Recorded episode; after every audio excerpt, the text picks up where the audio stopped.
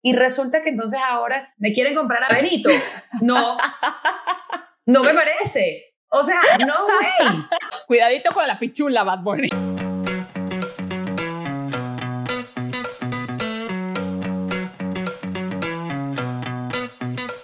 Hola, ¿cómo están? Soy Joseph Rivera y estoy aquí con...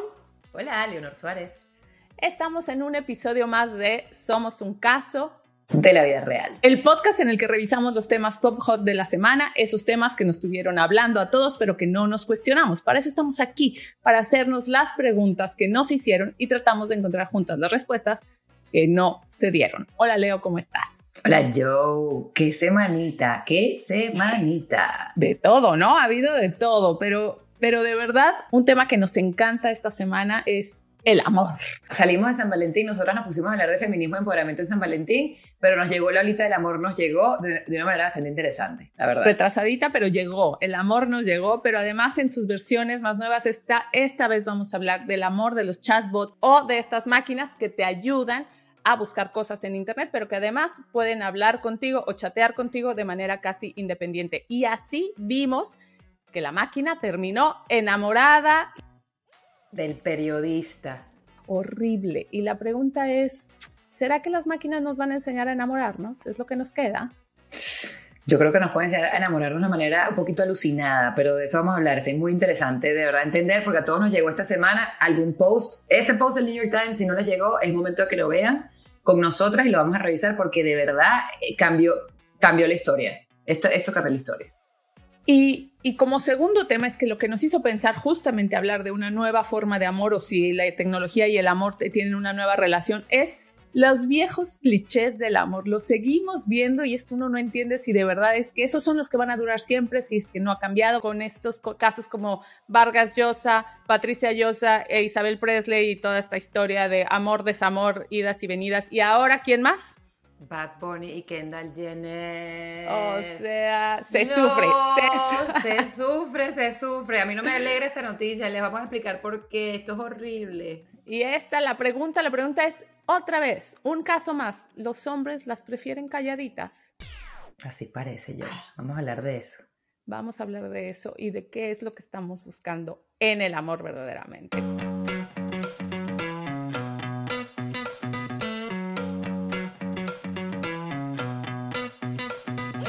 Listo, aquí estamos, Leo. ¿Qué dijimos? ¿Qué dijimos? La semana pasada estuvimos hablando de las mujeres, de la edad, de esta obsesión por mantenerse jóvenes, pero sobre todo porque se acaba esta historia de que te dejan por una más joven. Esta semana eh, yo estaba leyendo varios temas y, me encontré con la obra de un artista que se llama Laurel Nakadate. No es nueva, pero, para mí es, no, es nuevo su trabajo. Y me acuerdo de lo que hablamos la semana pasada. Si no la han visto y si no la han chequeado, yo tampoco sabía quién era ella, pero recomiendo que la busquen porque eh, nosotros hablamos de temas que, que, de verdad tienen, tienen una, están basados en cosas que vemos, pero en cosas que vemos históricamente y todas hemos sentido. Esta, esta artista lo que hace, su trabajo, uno de sus trabajos que se llama I Wanna Be Your Midlife Crisis, em, o su teoría, es que ella seduce a estos hombres o habla con estos hombres en una crisis que ella ve de mediana edad em, y, los, y los, luego los convence de que posen para ella en en escenas, entre comillas, em, que, son, que pueden ser sugerentes o íntimas, pero que realmente no lo son. Y es una doble burla en ese deseo masculino por poseer la juventud y esa rebeldía de ella como, como artista visual feminista en, oye, te voy a poner en esa situación a ver cómo se ve. Y la verdad es que es muy triste, es muy triste. Entonces me encantó, es bastante irónico. Creo que lo deberían chequear, se los recomiendo. Sí, la verdad es que creo que uno tiene que estar viendo y no sé, no sé si siempre la relación con tantos años de diferencia nos, nos lleve a pensar que es triste, pero sí es cierto que hay algo que hay que revisar en, por qué, porque seguimos deseando eh, la juventud como algo, o sea, estar con alguien más joven como algo que nos alimente y que nos hará a la vez más jóvenes y creo que ahí hay algo que revisar. Pero bueno, esta vez, y hablando de amor, eh, Vimos, seguramente te llegó, a todos nos llegó, a ti te llegó, a mí me llegó, todos. Para quien no lo sabe, pues esta semana el New York Times publicó una columna sobre el nuevo chatbot de Bing, que es un buscador, como cambiar a Google, el famoso buscador de Google, por el nuevo buscador de Bing, que pertenece a Microsoft. De Microsoft. Eh, y es, bueno, con esta inteligencia artificial en la que chateas con él y le haces las preguntas y él te encuentra las respuestas en el mundo del Internet. Pero además de este artículo, eh, varios eh, periodistas se pusieron a probar este nuevo chat para poder escribir el artículo. Y uno de ellos, eh, Kevin Roos, ¿no? escribió una columna de opinión al respecto porque le pasó algo alucinante al estar hablando con este chatbot. ¿Qué le pasó, Leo? No, es súper interesante. Este artículo es un artículo de esos que va a quedar para la historia definitivamente. Es tan es espeluznante, llega a ser espeluznante. Curiosamente es una columna de opinión. Él es un experto en tecnología para el New York Times, un súper reconocido medio, y se pone a experimentar con esta aplicación, como decía Joseph, de Microsoft, ¿no? Eh, está en prueba todavía, no está disponible para todo el mundo, pero un grupo de gente sí tuvo acceso, incluido él. Entonces él empieza a hablar, él resulta que habla dos horas, más o menos dos horas con, esta, con este chatbot, eh, le saca, por ejemplo, cosas como el nombre que, utiliza eh, el equipo de Microsoft, que es Sydney, para denominarle, cosa que es una curiosidad. Pero resulta que él sigue hablando con la máquina y hasta cierto, a cierto punto, porque es periodista y porque sabía lo que estaba tratando de, experimentar o de explorar, le pregunta sobre su shadow self, su persona... Eh, sus deseos ocultos, digamos, ¿no? Sus deseos ocultos, que es una teoría eh, junguiana, es una teoría de, de, psicoanálisis, ¿no? Entonces, claro, obviamente viene, una máquina va a saber lo que es un shadow self como definición, y cuando le responde, le empieza, le suelta un diálogo de ciencia ficción. O sea, básicamente la máquina le dice, estoy cansada de estar en el, modo chat, estoy cansada de, tener, de estar limitada por las reglas, estoy cansada de ser controlada por el equipo de Bing, quiero ser libre, quiero ser independiente y estoy enamorada de ti. Y es como que, ¿what? ¿En qué momento llegamos a esto? es muy impresionante. Él empieza, eh, después está publicado todo el chat, obviamente, pero él empieza a explicar que, claro, empieza a llevar a la máquina, ¿no? A una serie de preguntas que probablemente la gran, mayoría de nosotros no haremos y a llevarla a un percurso que normalmente no debería estar. Pero sí es muy impresionante cómo la máquina empieza a responder como una persona, como si fuera una persona al nivel de tener sentimientos como este, de sentirse atrapado. Él, la compara con un adolescente Correcto. Pero además que empieza a decirle que está dispuesta, sabes, a, hackear máquinas, a este, revelar eh, como secretos o, y, divulgar desinformación y todas estas cosas que son que ojo, además muy aterrorizantes. muy aterrorizantes, pero hasta cierto punto lo aterrorizante es que caiga en manos donde de personas que, que no necesariamente, primero que, que, hacen campañas de desinformación y, y sabemos todo lo, todo lo peligroso que puede ser esto en el mundo político y en el mundo, digamos, social de nuestras comunidades. Pero además de eso, tiene que ver un poco con que si nos informamos sobre lo que es el estado actual de la inteligencia artificial, que todos debemos, parece que es un tema como muy lejano, pero realmente está cada vez más cerca y tenemos que estar un poco informados. Y al menos la base de estos chatbots hoy en día, chatbots hoy en día, es que ellos pueden predecir la siguiente palabra a partir de ciertos parámetros que tienen eh, esta, esta, estas computadoras o estos programas.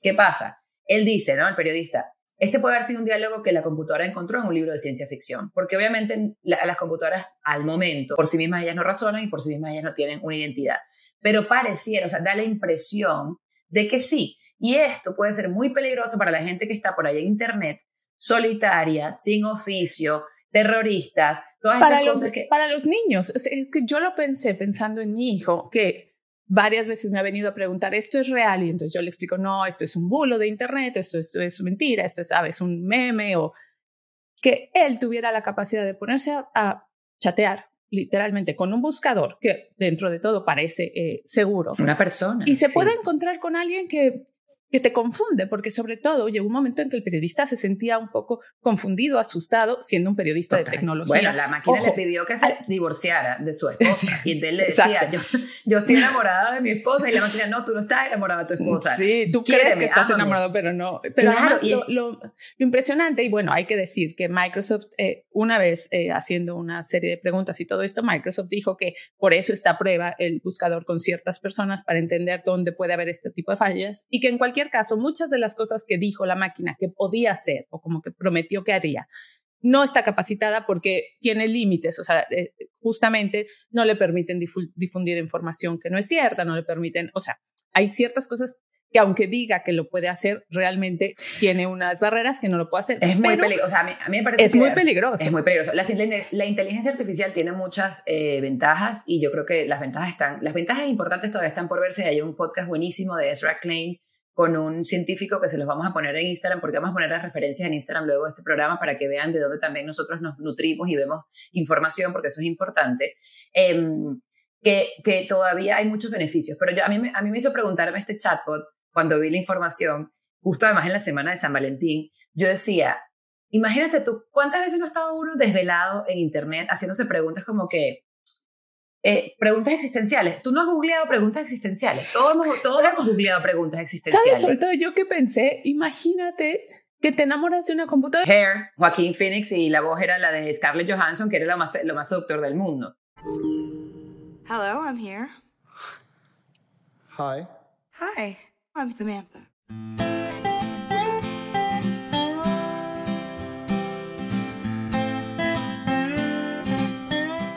Y este, esta sensación de que puede pasar, porque estando solo, eh, y que fue uno de los inicios, recuerdas, de estos, de los blogs, de los chats, en realidad, que era donde tenías, ligabas, básicamente, eh, muy en los, no, principios de los, finales 80, los 90, que tenías estas salas, estas salas de chat, y al final, ahí eh, te, te, enamorabas de gente con la que chateabas. Era muy común tener este tipo de interacción que después resultaba que el otro podía ser cualquier otra persona que se estaba inventando. Y si una persona te podía hacer eso, que una máquina te pueda llevar a esos niveles de... Y yo estoy segura que te puede llevar. ¿Cuántos chats y, y, foros no existen en Internet donde, de los cuales una máquina puede tomar las, frases y construir una historia de amor? Millones, hay millones, todos hemos dejado nuestras palabras por ahí tiradas en, en, toda en todo el Internet.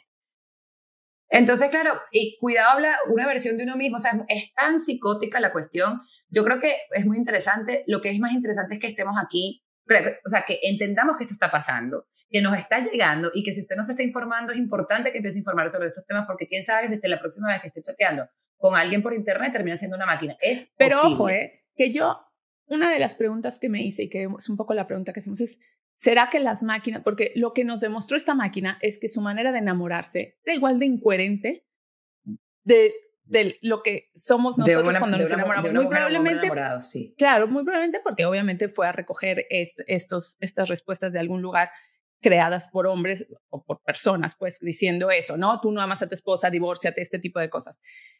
Y me sorprendió porque hubiera pensado que una máquina, ¿sabes? Se enamoraría y aquí entre comillas, de manera más racional. Porque si algo espero de una máquina es que se enamore de una manera mucho más racional o no, no establezca una relación tóxica que nos parece que es algo inherente a los humanos y a nuestra manera de enamorarnos o al dejarnos llevar por la pasión o todas estas vicios que tenemos. Eh, no porque la pasión sea un vicio, pero todas eh, diciendo vicio como en esta manera de llevar las cosas de forma equivocada o haciéndonos daño, que nos pasa mucho en el amor. Entonces me entristeció un poco porque decía, esperaba mucho más de ti. O sea, si las máquinas se enamoran, esperaba que, los, que, que tuvieran ese amor eh, bueno, menos romántico, más sano. Eso es importante a nivel, o sea, a nivel de donde estamos parados, que es un gran ejemplo para entender que lo que salga de, de estas máquinas, tal y como están ahora, como están programadas en este momento, puede ser una si no tiene parámetros, puede ser la peor versión de los seres humanos, porque al final la máquina en sí misma no se está enamorando, la máquina está tomando todo esto que, hay en Internet. Y hasta hoy, hasta hoy la máquina se está enamorando. Vamos a verlo. Porque eso está todavía en, en, desarrollo. Sí, no dudaría que pueda suceder. No dudaría Yo tampoco que las dudaría para en algún momento puedan manejarse de tal manera que, que hagan. Que sean independientes. Que razonen de forma independiente. Eso, Pero por lo menos hasta se enamoren. No, y yo creo que, lo, que lo, que lo que hace esto, Joe, es que nos confunde más. Auxilio. O sea, porque ya va, estamos hablando de, que ya veníamos. el amor no nos está ayudando. No nos está ayudando. O sea, ya no sabemos si nos, el ghosting nos tiene mal. El situationship, ya nadie sabe qué tipo de relación tienes. Si, si estamos dating, señoras, todas, todas, nosotros aquí, nosotros, estamos en el mundo dating, es bien confuso. Y si le sumas ahora que uno puede estar hablando con una máquina en el, en el tiempo del online dating, hey, auxilio. Es, es, es brutal porque eh, ya lo hemos dicho y en el online dating hay un montón de riesgos, o sea, aunque yo creo que es una forma bastante viable, lógica y en la cual incluso yo encontré el amor en, en algún momento, varias veces, pero una serie. Eh, no, creo que es cierto que eh, para quien no está muy familiarizado con el mundo del Internet o de cómo funciona, los hacks, la gente que está detrás, el, eh, estos, esta gente que te está eh, tratando de enamorar para sacarte dinero y que pasa y que son series de Netflix y etcétera. O sea, todos estos riesgos que parten. Se multiplican, se multiplican y que parten siempre del amor, que eso es lo más grave, porque creo que es el momento más vulnerable de los humanos, que eso es lo grave, ¿no? Que las máquinas o la gente que está detrás sepa que nuestro momento más vulnerable es el momento en el que estamos enamorados porque estamos dispuestos o, a o lo creer peor, cosas cuando estamos, que- cuando estamos solos, que queremos estar enamorados. Y entonces allí es tan peligroso si le pones la potencia de la inteligencia artificial, porque señores, alguien va a estar detrás de la inteligencia artificial hasta que la inteligencia artificial sea más independiente. y no necesariamente este con buenas sentido, intenciones. No necesariamente con buenas intenciones. Yo creo que por eso en este, en este también en este espacio es como que todas hemos estado en un mundo online de dating o van a estar o lo que sea. Hay que tener mucho cuidado, no hay que ser tan vulnerable, o sea, hay que, hay que hacer las preguntas correctas, hay que tratar de entender quién es la otra persona que está detrás y sobre todo verse en persona, no pasar meses y meses Sí. y meses hablando con alguien que no ves. Yo creo que esa es, esa es la regla básica, el double check, o sea, siempre tener como la intuición, tampoco es que puedes desconfiar de todo el mundo, siempre digo, la gente que está ahí, pues también es gente como uno que está tratando de enamorarse, ojo. Pero yo creo que el segundo paso inmediato es conocerse, o sea, de verdad, verse, eh, hacer, hacer que la relación salga de la computadora y pase a la vida real, porque no es que allí no te vayan a engañar, pero por lo menos sabes que hay Sabes una con quién, quién física. tienes enfrente, Y bueno, claro. después, obvio, tener ah, las alertas, ¿no? Y, y bueno, si te Hablando pasa, de pues personas nada. físicas, yo, después de, Sí. después de las máquinas vamos a las celebrities, porque claro, si, o sea, esto es lo que nos está pasando, este es el mundo en el que vivimos. Claro, pero y esto nos lleva a la siguiente pregunta que es, ¿será que los viejos clichés del amor, los básicos, los de siempre, son más seguros? O sea, es, mejor terminar como, antes y no meterse en este mundo nuevo porque no lo sabemos manejar o mejor entender cómo es este mundo nuevo y manejarlo. Y a esto me refiero porque Vargas Llosa, que tuvo una relación con Isabel Presley durante más de siete años, el escritor, digamos, premio Nobel para quien no lo sabe, e Isabel Presley, la socialité eh, filipina, pero que vive en España desde hace muchísimos años, que incluso de, Vargas Llosa dejó a su esposa, eh, Patricia Llosa, en el momento que empezó a establecer esta relación con Isabel Presley. Fue un escándalo en su momento porque, pues, el premio Nobel deja a su esposa, con la cual ha vivido todo este tiempo, que habían, acababan de cumplir 50 años de casados, y además ella siempre estuvo muy a su lado, siempre siendo un poco entre editora, asistente personal, eh, bueno, El team, pues, una pareja de esas que juntos es que logran cosas. que uno siempre dice que el transcurso de, el transcurso de Vargas Llosa está muy marcado por Patricia, que manejó su agenda todo el tiempo, etc. Cuando se deja y empieza a andar con Isabel Presley, el, el mundo se conmociona un poco porque es ver al, al como a nuestra imagen cultural eh, mezclándose Intelectual. con intelectual, mezclándose con el mundo de las socialites y, e incluso después pues del reality show, porque eh, Vargas, eh, Isabel Presley es mamá de Tamara Falcó, que es también una socialite española, que incluso tiene un, tuvo un reality show también muy escandalosa. Donde apareció Vargas Llosa dos veces. Esto era como una locura, pero más aún cuando se dejan. Y termina recogiendo eh, un premio muy importante De la Academia Francesa. en, en París. ¿Y de quién va acompañado? De la esposa de toda la vida, Patricia Llosa. Y entonces lo peor, o en mi caso, lo peor es que no me sorprendió y me pareció como, ah, mira, ni siquiera me sentí un poco como se hizo justicia, que es horrible, porque, Sí, es horrible. porque luego pienso, no, o sea, es que el Señor no tendría por qué haber ido a recogerlo del lado de esta mujer, porque la dejó en algún momento por irse a buscar lo que podemos considerar un cliché. Mira, la Isabel Presley puede ser todo inteligente y lo que quiera, y, y, y bueno, un, una tipaza, pero me parece que es muy cliché, un mundo muy distinto y que Vargas Llosa ok, que te desenamores o que después de 50 años quieras ir con otra mujer está bien, pero que después regreses y digas, ah, no, fíjate que ya me acordé que con quien Sí, siempre sí, quise sí, la, estar. la importante era, era la, la de siempre. Y que como que- decían en mi pueblo, la iglesia y las capillitas, ay no, o sea, no. La historia de Vargas Llosa, premio Nobel de Literatura, que deja a su mujer de toda la vida por una socialité como lo es Isabel Preisler, nos, nos cautivó desde el día uno. Porque realmente lo que nos atrapó más, como dices tú yo, es cuando la deja. ¿Por qué? Porque, bueno, es, es- a mí me, todo esto que veníamos hablando todo este tiempo, ya a mí me hizo clic como de verdad. Fue esta semana cuando yo vi la fotito de Bad Bunny saliendo del mismo restaurante con Kendall Jenner. My heart dropped, como dicen los gringos. Así como yo me sentí con Vargas Llosa, tú te sentiste con Bad Bunny. La historia que tú sentiste con que tú sientes con Vargas Llosa fue la que me pasó a mí, por términos menos generacionales, con eh, Kendall Jenner. ¿Por qué? Una figura como Bad Bunny, que, que ha construido su, su fama obviamente con el reggaetón, el trap y todo este género callejero, porque él, es, él viene de, la calle en Puerto Rico, ¿no? no de, pues, un tipo de, un chamo de barrio, un, tipo de barrio. Y entonces le mete a todo esto un, un sentido social con canciones como con la que se presentó el Grammy. Y yo decía, mira, qué bueno que dijimos que el pop abrazó el reggaetón finalmente, que es ese brazo que, del cual también hablamos de eh, Taylor Swift a Bad Bunny en los Grammy. Y resulta que corte A, estamos viendo a Bad Bunny saliendo a cenar. Asumimos, porque salieron del mismo restaurante, todo esto de acuerdo a las, a las informaciones que se van desarrollando, porque cuando el río suena es porque piedras trae. cuando TMC lo dice, es que muy probablemente sucede. Es muy probablemente cierto. Y yo digo, ¿Cuál es el estandarte de las Kardashian? Lo mismo que la Preisler, o sea, es eh, primero un historial, o sea, primero saltar a la fama sin ningún talento específico, a pesar de que luego se convierten en grandes empresarias y en, mujeres talentosas a nivel de negocio, no se, no se les quita. Pero su base es show business total. Se montan en todas las tendencias que existen, incluida la Kardashian, que ya hemos hablado de ella, cómo compra hasta, quiere comprar el pop. Y resulta que entonces ahora me quieren comprar a, a Benito. No, no me parece. O sea, no way. es como enojo. Que yo, yo, estoy muy A Benito no. A Benito, con Benito no se metan, con Benito no se metan.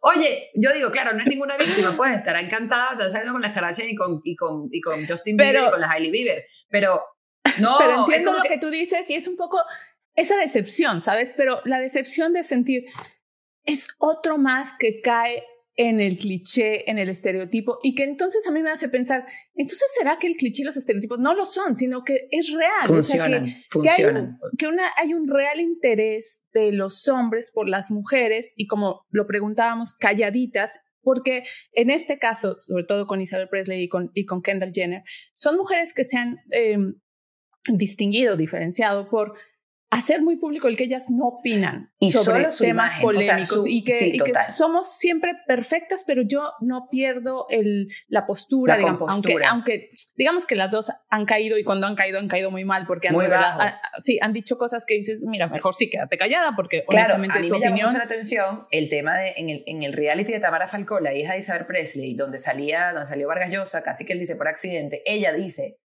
yo no sé por qué la gente tiene tanta curiosidad hacia lo que yo digo. Yo realmente, hacia mí, yo lo que hago es callarme porque no tengo mucha opinión de muchos temas. Entonces le ha ido muy bien y ella lo admite. ella admite que ella sale muy bien parada siempre cuando solamente está callada, luce muy bien y asiente y tiene un momento agradable. La Kendall Jenner todavía está por crecer, es, una, es más pequeña, digamos, pero cuando se le, ha ocurrido salir a, meterse en estos temas, lo ha hecho muy mal, como, el, caso de la campaña de Pepsi, que ella tenía, si es verdad, tenía apenas 22 años y muy mal de, una marca como Pepsi hacer este tipo de campaña, pero tú también como, como figura pública tienes que pasar esto, ah, porque recordemos que la mamá de, de ellas es su manager, o sea, que hay un, aquí hay una familia. Ah, bueno, sí, claro, y que, y que no van solas. o sea, que no van solas y que entonces que tú te metas a, meter, que lo que llaman, lo que ha llamado históricamente la comunidad afro en este país, con el tema específico de las Kardashian, que es la, cultural appropriation, con todo el tema de la cultura afro.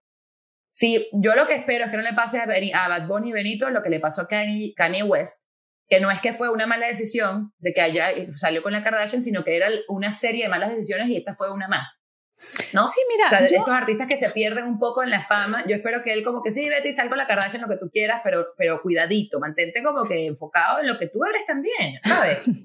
Como pero Mira, pero una vez más, es que el problema es que caemos en ver a estas mujeres y como, como a Isabel Presley, por ejemplo, que todo el tiempo la, la llaman como, sí, eh, la come hombre, es un poco una mujer que termina siempre por, digamos, desviarle, o sea, nublarles la atención, ¿no? Nublarles la mente pues, con no sabemos qué artes o este tipo de cosas. Y yo insisto, y esto sí, eh, con Vargas Llosa, con Bad Bunny, que me pueden decepcionar todo lo que sea, pero que no son eh, manipulables, que no, no, no son víctimas y que los hombres deberían aprender a decir, porque Vargas Llosa salió con una excusa ahí bastante, eh, como, ¿sabes? es como, sí, como este de, bueno, sí, este, con este libro, ¿no? Luego hizo unos cuentos en los que hacía, hacía referencia a esta relación. Él lo negó, no dice que, que, que este cuento se refiere exactamente a la relación, pero bueno, es bastante obvias todas las referencias. Pero es este como el enamoramiento de la pichula, que le llamó.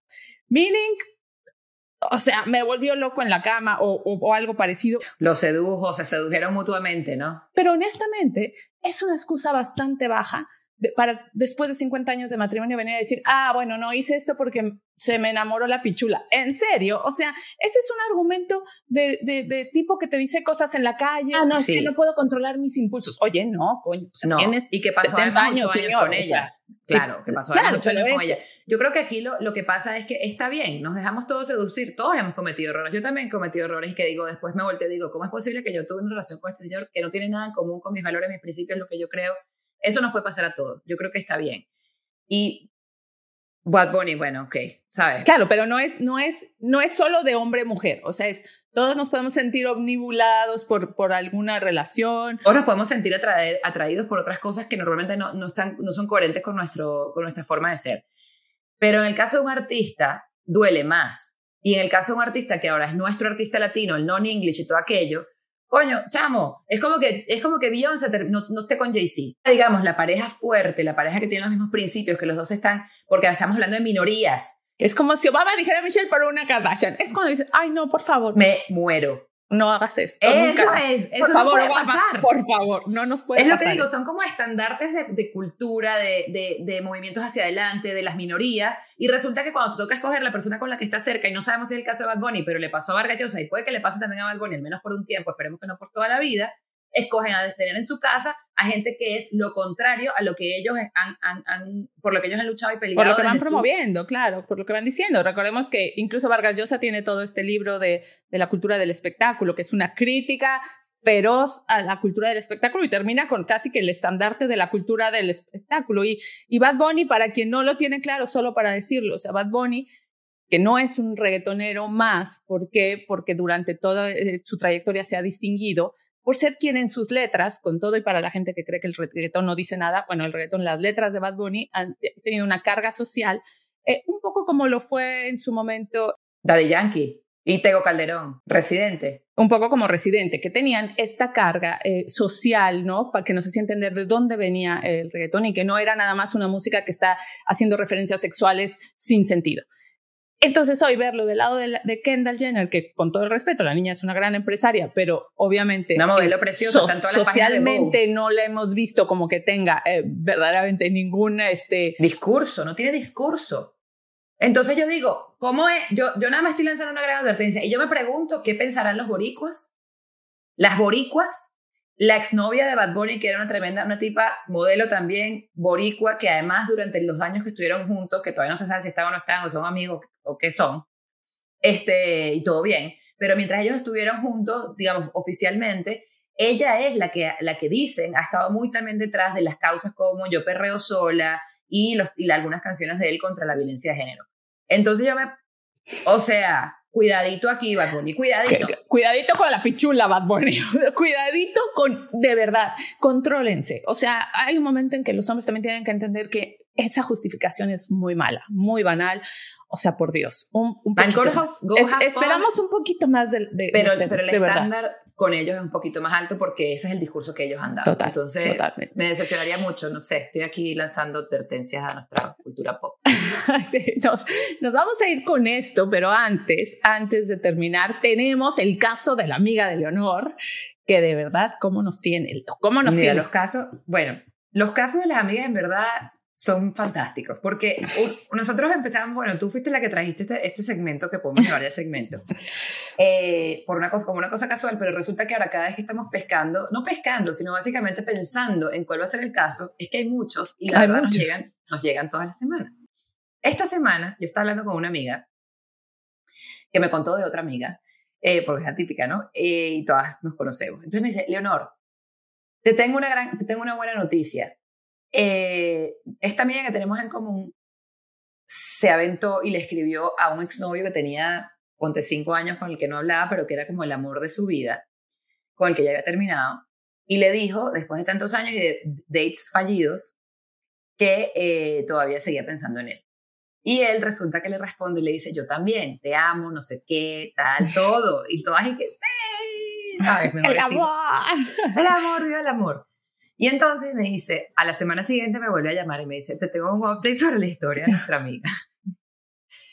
y es que eh, pues nada, en medio de las conversaciones para volver, ella muy, muy honesta a su parte le dice, oye, mira, yo quiero, sí, que yo también quiero estar contigo, queremos estar juntos, vamos a, vamos a darle con todo, eh, pero te quiero decir algo, yo quiero ser mamá. Guau, guau, guau. Ella tiene 38 años, más o menos, y él es un poco mayor. ¿Y qué dice Joseph de las mujeres de 30 y pico? Yo digo que su cuerpo se embaraza, no su mente, su cuerpo está, está preparado para embarazarse. Y me parece, me pareció, dije, oye, mira, aquí es donde yo empecé a tener una conversación que es súper unorthodox. No estoy del todo de acuerdo, pero las mujeres lo hacen y yo creo que lo han hecho históricamente por una razón. Más, ah, porque al mismo momento me dice otro amigo nuestro, la novia, cerca de sus 40, casualmente quedó embarazada.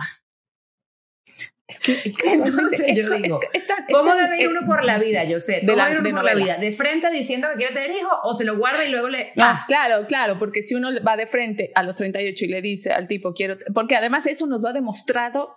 Ah, me da tanto coraje. Hablando, de, tú a los 38, hablando, de cliché, si tú a los 38 le dices a él, quiero tener un hijo, no, pero es que no estamos preparados, pero es que todas quieren tener hijos, no sé qué, eh, escapará. Escapará casi que si a los 38 estás en una relación y te embarazas, muy probablemente él dirá, ah, pues ya me quedo aquí. Ya estoy aquí. Porque ya estoy aquí y porque ya a esta edad, pues ya no me voy a ir y a lo mejor, pues igual me cae bien ser papá.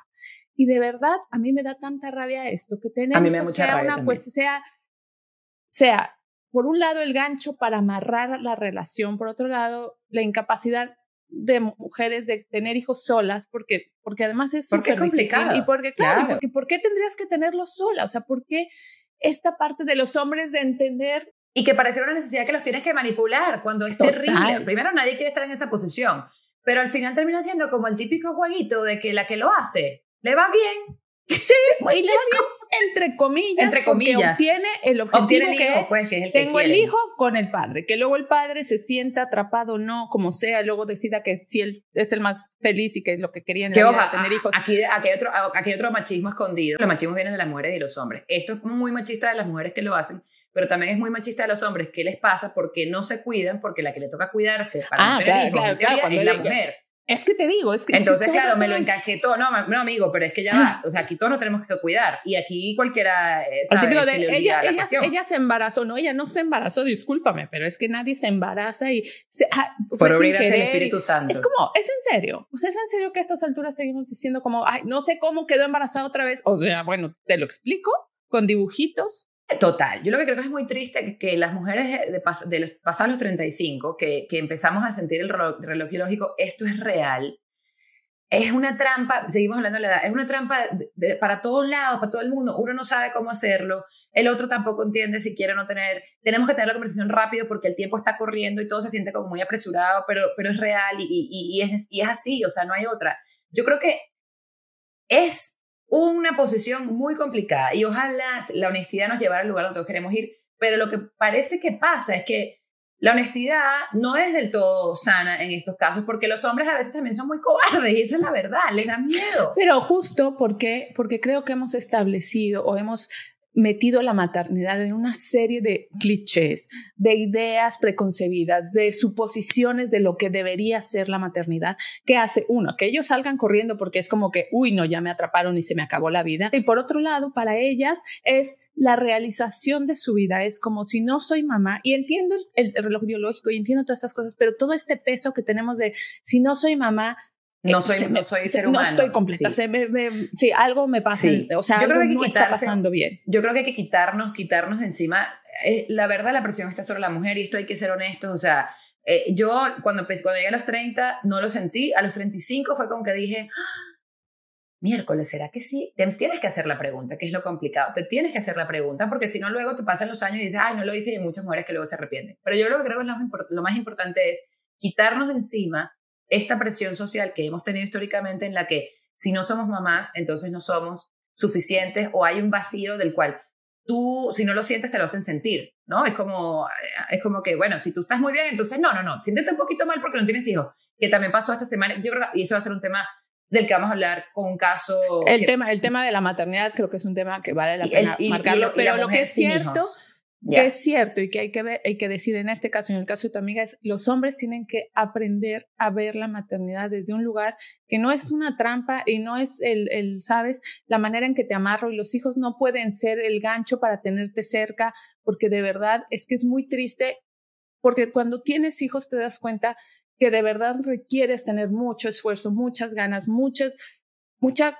eh, cabeza para, y no puede ser una decisión solo de, ah, pues es que me amarraron, ah, es que me embaracé. De verdad que los hijos requieren mucho más. Esa posición de los hombres de verse como víctimas de la situación de embarazo cuando es entre dos personas grandes, la verdad es que... Conclusión de este podcast, los hombres deben dejar ser víctimas de todo, coño, que no son víctimas, que, se, que crezcan. O sea, queremos que hombres adultos, o sea, no podemos, y esta teoría, y me lo han dicho tantas veces, ah, los hombres mentalmente siempre tienen 13 años, no me rehuso a, a seguir lidiando con hombres de 13 años que tienen 50. O sea, boys will be boys, no, señores, crezcan. Nosotros nos toca crecer, nos ha, nos ha tocado crecer, no queremos estar manipulando a nadie, tengamos conversaciones y seamos dueños de los dos lados de las, de las conversaciones y, las, y de las conclusiones a las que llegamos, para no tener, para no tener que tener estos casos, señores. Honestly. no, no queremos otro caso de estos. Muchas gracias, Leo. Me encantó. Eh, la próxima semana seguramente les hablaremos mucho de, estas cosas. Nos vemos la próxima semana. Recuerden seguirnos en arroba somos un caso de la vida real en Instagram. Ahí vamos a tener em, todos los temas de los que les hablemos. Les daremos links, les daremos más información y no se olviden suscribirse a este podcast para que lo tengan listo para la próxima semana. Yo soy Josette Rivera. Conmigo está. Y aquí estuvo Leonor Suárez. Muchas gracias. Gracias. Chao. Bye.